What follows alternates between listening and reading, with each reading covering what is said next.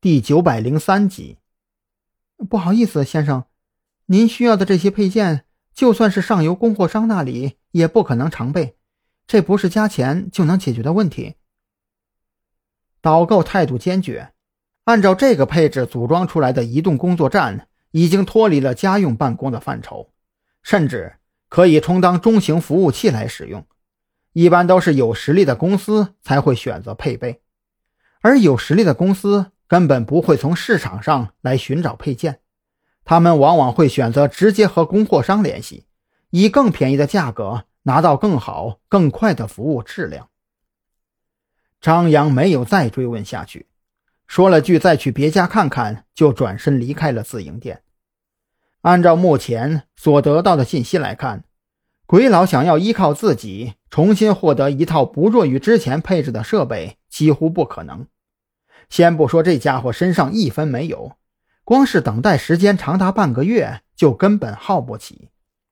至于说在子午会的帮助下重新获取这套设备需要多久，张扬认为最少需要一周时间，除非子午会一开始就留有备用。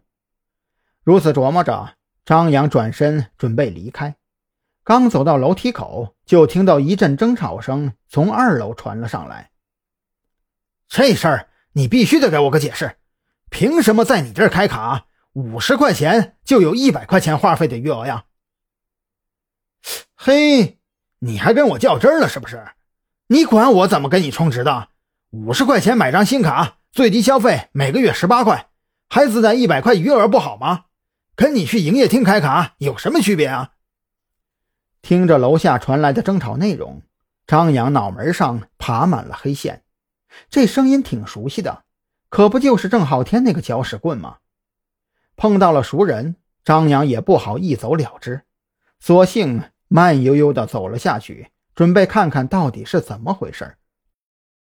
等张扬顺着楼梯来到二楼，和郑浩天发生争执的店铺门口已经围了不少人。张扬费了老鼻子劲，想要挤进去，却发现国人看热闹的爱好是真的没辙了。任由他使出百般力气，根本是寸步难移。我说：“老哥，这里边是咋了？”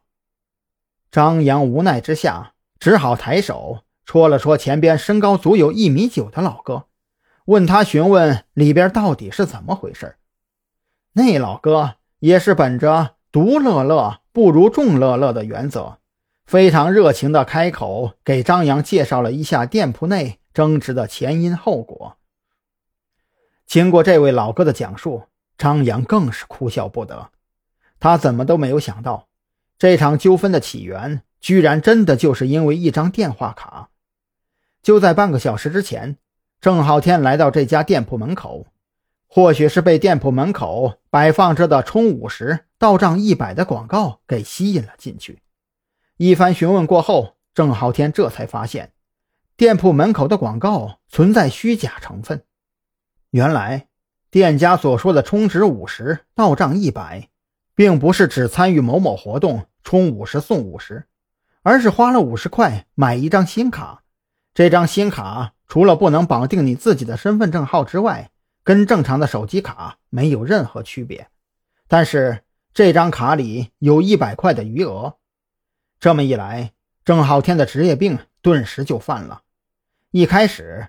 还只是和颜悦色地询问店家这批手机卡的来源，后来店家不肯配合，他这倔驴脾气就上了头，直接嚷嚷着要给监管部门打电话。要我说呀，这哥们儿也是脑袋犯轴，你管人家店家怎么弄到的？反正买回去能用不就完了吗？前边那位大哥啧啧称奇，显然是站在了店家的立场上。